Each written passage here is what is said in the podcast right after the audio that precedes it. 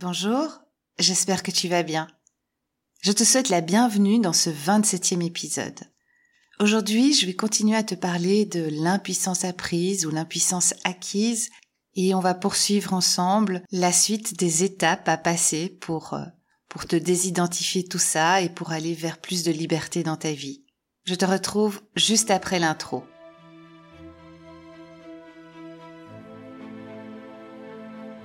Bienvenue sur Réveille ton essentiel, le podcast qui s'adresse à toi si tu as envie de réinventer ta vie en osant exprimer ton unicité et ton authenticité à travers une spiritualité consciente et quotidienne. Je suis Claire Michaud, mentor spirituel, médium, tarologue, énergéticienne et art thérapeute. À travers mon podcast, je te partage des conseils, des réflexions, des expériences, des clés pour t'aider à te connecter à ton intuition, pour t'aider à être à l'écoute de ton âme et à aller vers ta liberté, celle d'être toi en toute confiance. Je te souhaite un très bon épisode.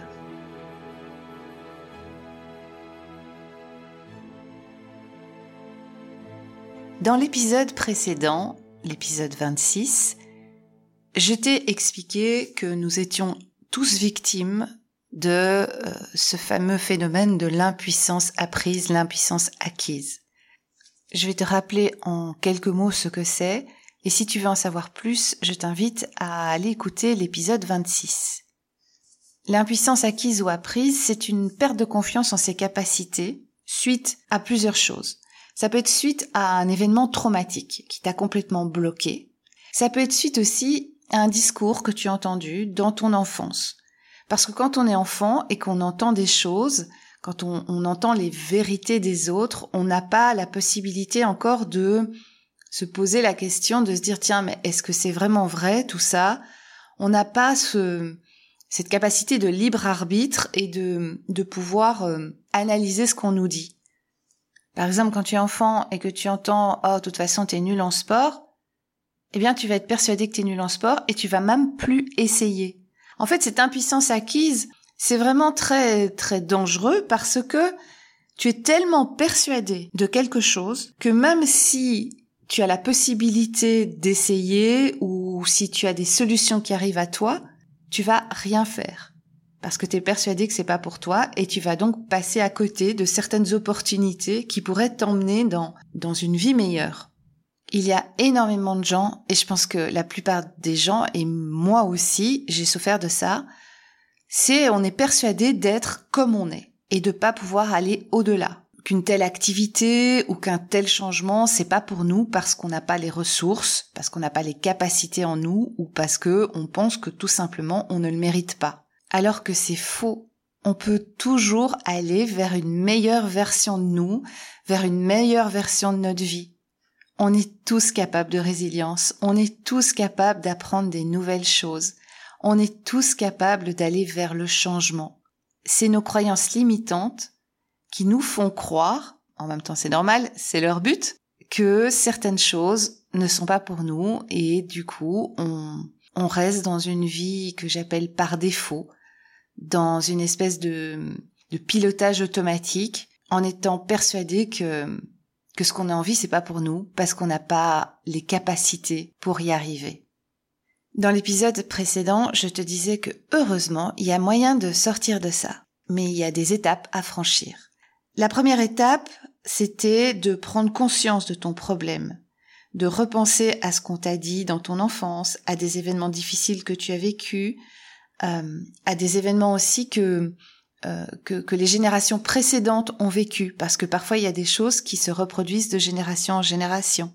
À réfléchir à, à des échecs, et comme je disais, un échec est un essai qui n'a pas réussi, c'est juste ça un échec.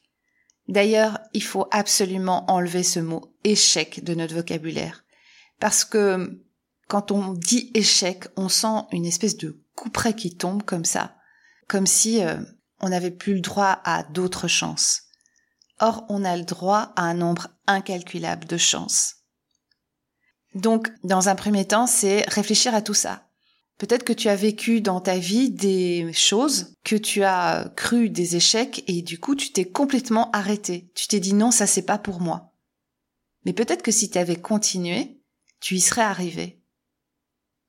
Dans un deuxième temps, je te disais d'identifier tes pensées négatives que tu gardes enfermées en toi. Je suis pas capable, je suis nul en langue, euh, je suis une mauvaise maman, je suis fainéante, je, je ne suis pas jolie, je ne suis pas aimante, etc., etc. Donc, c'est de lister vraiment toutes ces pensées négatives que tu gardes en toi. Aujourd'hui, je vais te parler de la troisième étape. Une fois que tu as listé ces, pensées négatives, je vais t'inviter à les affronter en trouvant des preuves pour les contredire. Pour ça, il y a une méthode qui est assez simple, qui a été proposée par euh, Brooke Castillo. Tu prends une pensée limitante, une pensée négative que tu as sur toi, et tu vas te poser quatre questions.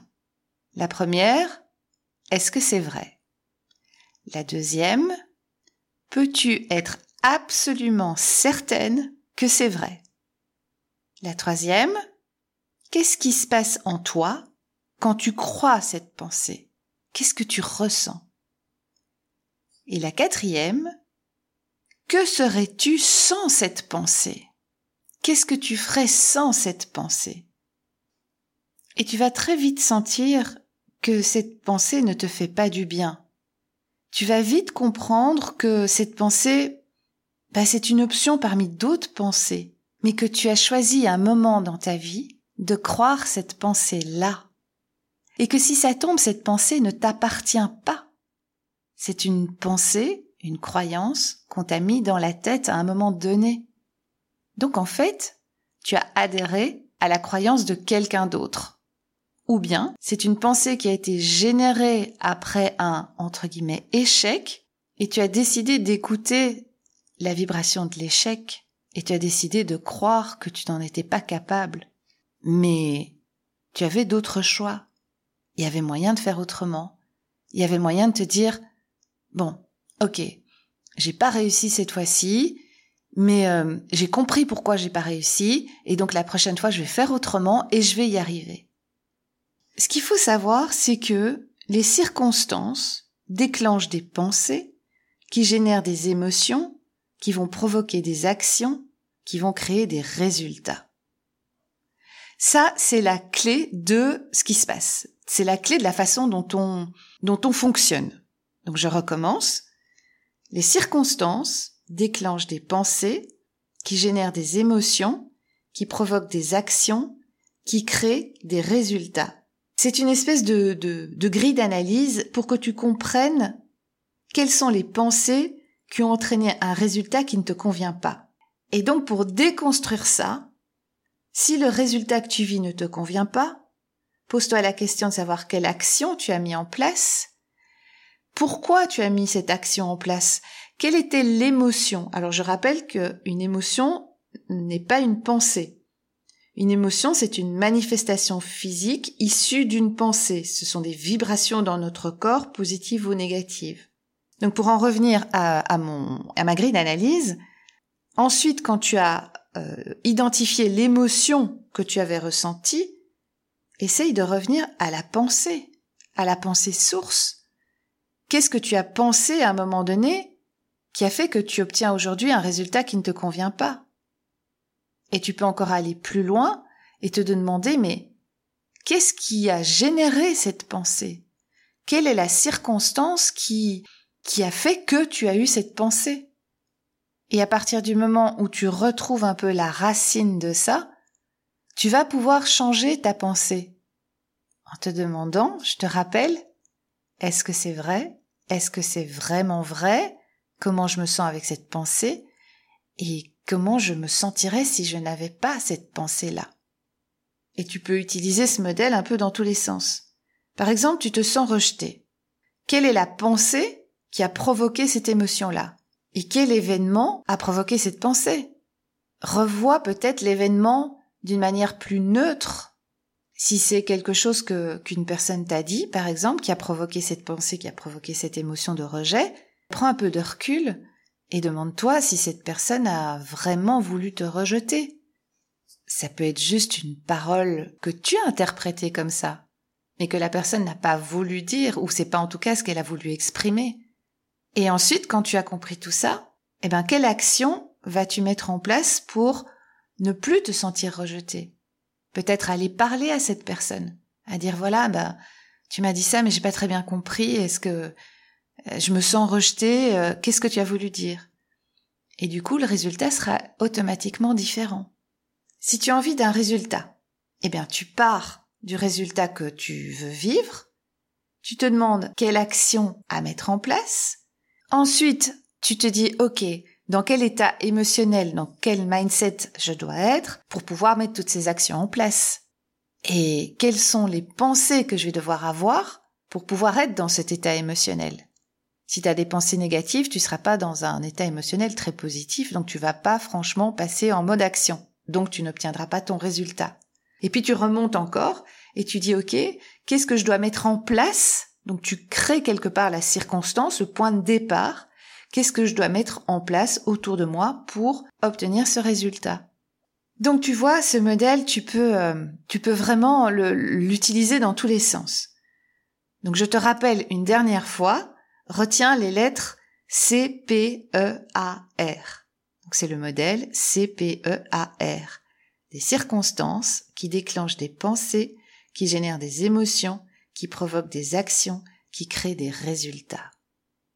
Pour en revenir à ma déconstruction de l'impuissance acquise, ce troisième exercice, tu le fais pour toutes tes pensées négatives, pour toutes tes croyances, pour tout ce que tu vis de négatif en toi. Faire cet exercice va te permettre de, trouver une explication à des pensées dont tu avais peut-être même pas conscience, mais qui prennent le pouvoir sur ta vie et qui t'emmènent vers des expériences que tu n'as absolument pas envie de vivre ou qui t'empêchent de vivre ces expériences.